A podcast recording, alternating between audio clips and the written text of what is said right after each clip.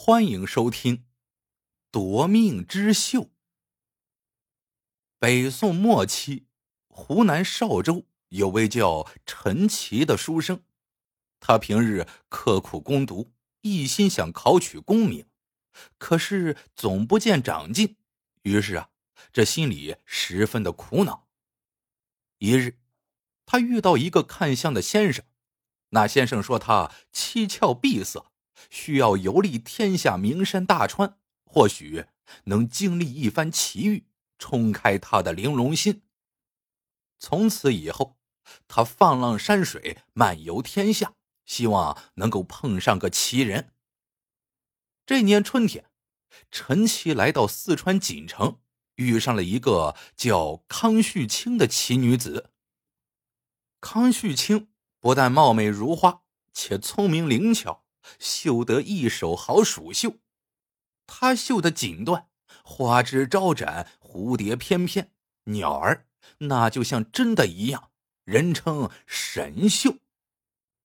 康旭清色艺双绝，又性情温柔，身边呢自然不乏追求他的公子哥可是他对这些纨绔子弟一个也看不中，却偏偏对醇厚朴实的陈奇。一见钟情。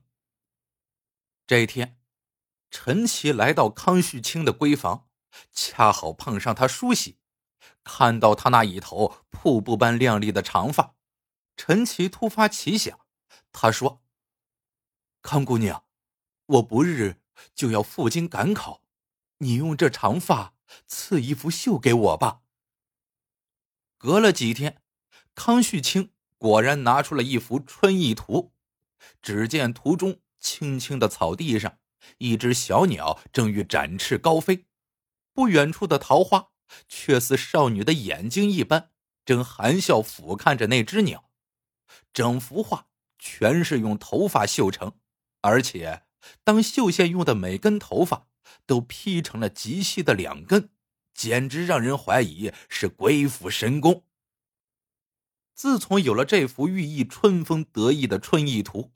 陈奇觉得自己每日神清气爽，读书几乎是过目不忘，提笔是文思泉涌。他如获至宝，每天将它带在身边。但是天有不测风云，也就是陈奇赴京赶考的当天，一伙蒙面歹徒将康旭清打昏劫走了。等康旭清醒来的时候，才知打劫自己的。是锦城知府，这个知府啊，是个出了名的奸徒，胸无点墨，专靠巴结逢迎，当上了这个五品的知府。陈奇有一件奇秀的事情传到了他的耳朵里，他灵机一动，心想：当今皇上不是喜好书画吗？如果能弄到一件这样的奇秀进献给皇上，那我一定能够加官进爵。于是乎，他派人向康旭清索要了好几幅，虽然也都精彩绝伦，却没有一件可称神奇的。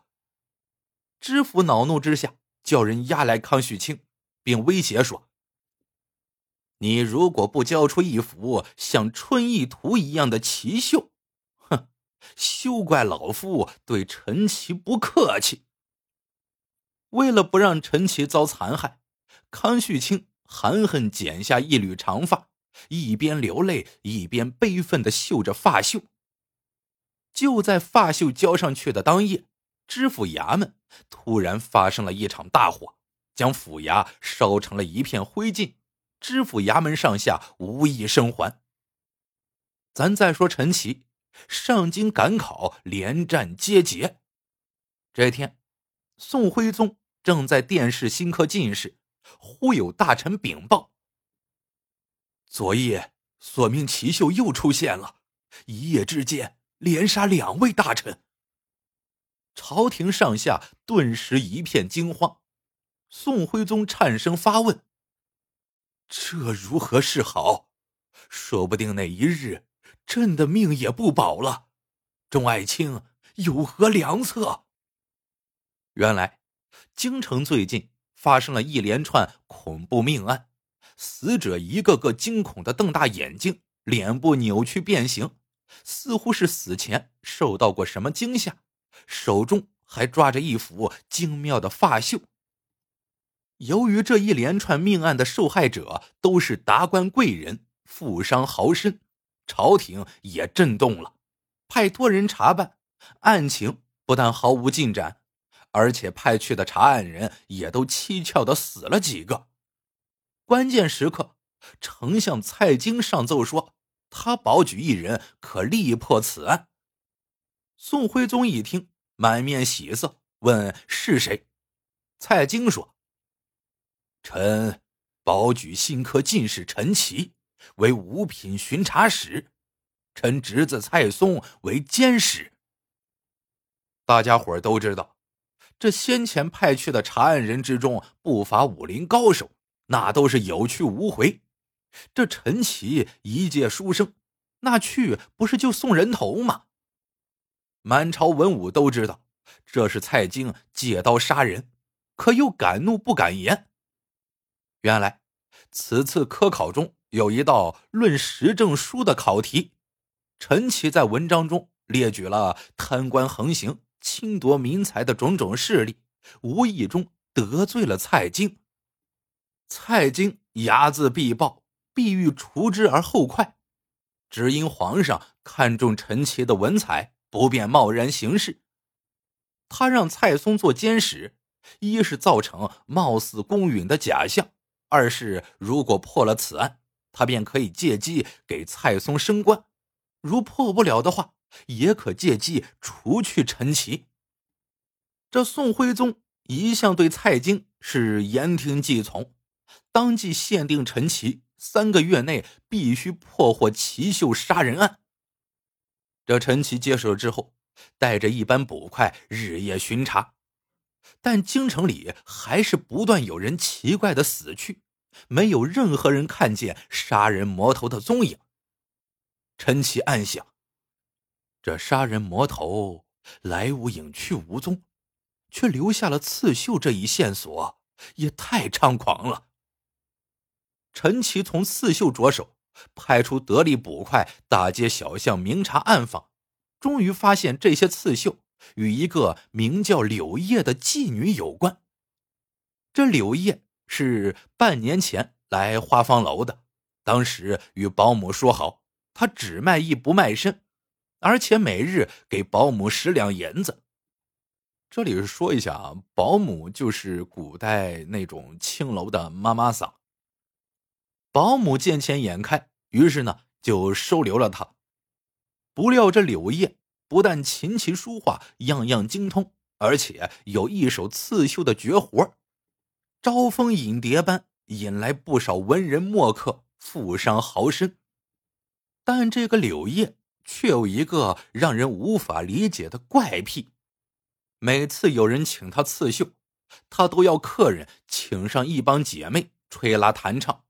等他高兴到极点之后，再到街上叫上一群乞丐前来哭诉，听得他泪流满面之后，才飞针走线。但令陈奇百思不得其解的是，这奇绣怎么会杀人呢？一定是这个柳叶背后另有其人。陈奇派几名精明捕头暗伏在花房楼周围，一连数日，捕头来报，这柳叶并未走出房门一步，他的身边也没有出现任何可疑之人。恰在这时，又有人来报，昨夜索命奇秀又杀一人。陈奇带人匆匆赶去。只见死者与前次一模一样，也是面露恐怖之色，身上没有任何的伤痕，而且手中也握着一幅发绣。陈奇小心的从死者手中取出那幅刺绣，仔细查看，只见绣工细致，衣襟飘动，似在御风而飞，彩霞清风间，隐隐露出一角金碧辉煌的庙宇寺塔。陈奇看到这里，心中突然一亮，想起了一个人，谁呀？康旭清姑娘。陈奇匆匆赶到花房楼，看到柳叶原来是一个浓眉大眼的女子，他才想起康旭清姑娘早已死于一场莫名其妙的大火，怎么会复生呢？除非是他化作了厉鬼才是。柳叶似乎早就知道陈奇会来，桌上已泡好了一杯香茶，笑吟吟的迎上前道：“公子是听琴还是下棋呢？”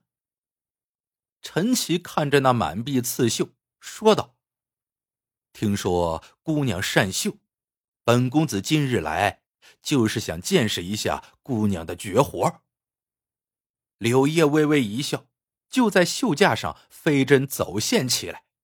只见他双手柔缓时，似行云流水，惊鸿掠波，让人神思渺然；急速时，又如同流电奔雷，狂风骇浪，令人惊心动魄。陈奇看得目瞪口呆，长叹一声说：“姑娘的技艺的确精妙。”但并不神奇，姑娘可曾听说过奇秀杀人的事儿吗？陈奇本想借机刺探柳叶的神情，谁知柳叶听后竟回答说：“这有何难？我这刺绣也能杀人于千里之外、百万军中，取人性命于无形之中。”陈奇心中暗喜，进一步说：“姑娘。”夸口了吧？这么一件刺绣，就是再奇妙，怎么就能杀人呢？柳叶回答：“公子没有试过，怎么就知道不能呢？不知公子要杀何人？”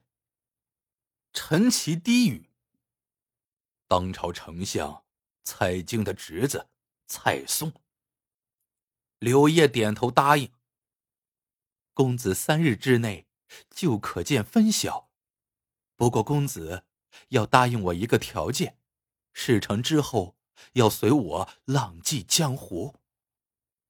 陈奇沉思片刻，说道：“好，如果杀不了他呢？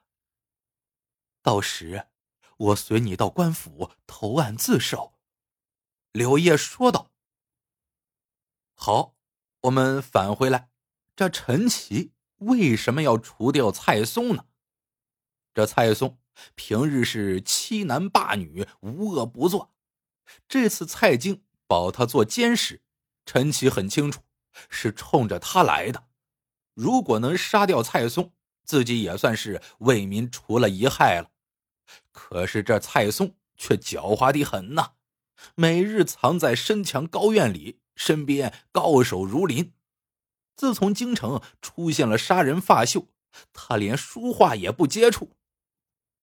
这天黄昏，天空中忽然出现一串串绚丽的焰火，蔡松也出来仰头观看，却突然惊恐的大叫一声，倒地暴毙。聪明的柳叶知道自己接近不了蔡松，就将致命奇秀装进焰火，一样要了他的命。次日早朝，陈奇就奏明了宋徽宗，说自己已经破获了索命奇绣案，杀人的奇绣是一个叫柳叶的女子用头发所绣的。宋徽宗听了，大为惊讶，这发绣如何能杀人？陈奇说：“古人曾有怒发冲冠的说法，柳叶奇绣的神异之处。”即悲愤基于秀发所产生的物理现象。倘若他愤恨某人到了极点，这人只要见到他的发秀，就会被发秀中所含的煞气惊吓而死。几个拍马屁的官员争相向宋徽宗道贺，想不到这千年难得一见的奇秀竟在本朝出现呐！皇上，宋徽宗。治国是昏庸无能，却对书画迷恋到了极点。他一听来了精神，竟然异想天开的说：“陈爱卿，近来山东梁山一带盗贼钦州战俘，搅得朕是寝食难安。你速传朕的旨意，要那柳叶多绣一些，正好用它剿匪。陈奇立即带人匆匆赶到了花坊楼。原来这柳叶正是康旭清。那日在锦城，他含恨将发绣交出，当夜知府衙门便一片混乱。当康旭清从杂乱的人生中听说知府在打开发绣的时候惊吓而死，这才知道自己在悲愤的时候所绣的发绣竟然可以杀人。他匆匆忙忙放了一把大火，趁乱逃离了知府衙门。易容之后来到东京，听到百姓对一些恶徒的控诉，他心中怒火蔓延，设计用发绣将他们一一杀死。他帮陈奇杀蔡松，除了因为蔡松危害百姓之外，还因为他见官场黑暗，有心让陈奇随他一同离开这个险恶之地。不料陈奇此时已不是昔日的淳朴书生了，为了升官，早就变了心了。他更不知道的是，陈奇也早就从发秀中猜到了他就是康旭清，并在后来利用他杀死了好几个对自己不利的正直官员。康旭清知道这一切的时候，却发现自己已经成了恶人的帮凶，顿时悔恨不已。一夜之间，他满头秀发全都白了，像雪一样，心也如死灰，越想越伤心，越想越气愤。天亮之前，他一头撞在墙上，顿时香消玉殒。此时的陈奇见状，捶胸顿足，懊悔不已。他又忽然想到，自己怀中还有一幅春意图。可以讨得皇上欢心，这才心安了许多。过了几天，上早朝的时候，陈奇从怀中掏出《春意图》，进献给宋徽宗。宋徽宗接过一看，却是一幅白卷，顿时龙颜大怒。这时蔡京想起自己的侄子就是陈奇给害死的，便跨前一步说道：“皇上，陈奇。”是故意愚弄圣上。宋徽宗此时愈加恼怒，当即罢了陈奇的官，贬为庶民。陈奇被轰出大殿之后，仍然没有想明白，这一幅好好的春意图，怎么忽然变成了一幅白卷呢？但他哪里知道，春意图是康旭清用自己的青丝绣的。康旭清的秀发全都白了，那白卷上的发绣还有不白之理吗？后来，蔡京为给自己的侄子报仇，把已经是庶民的陈奇最终给玩弄致死。这真可谓善恶终有报，天道好轮回。不信抬头看，苍天饶过谁？这荣华富贵只不过是过眼云烟呐。故事到这里就结束了，喜欢的朋友们记得点赞、评论、收藏，感谢您的收听，我们下个故事见。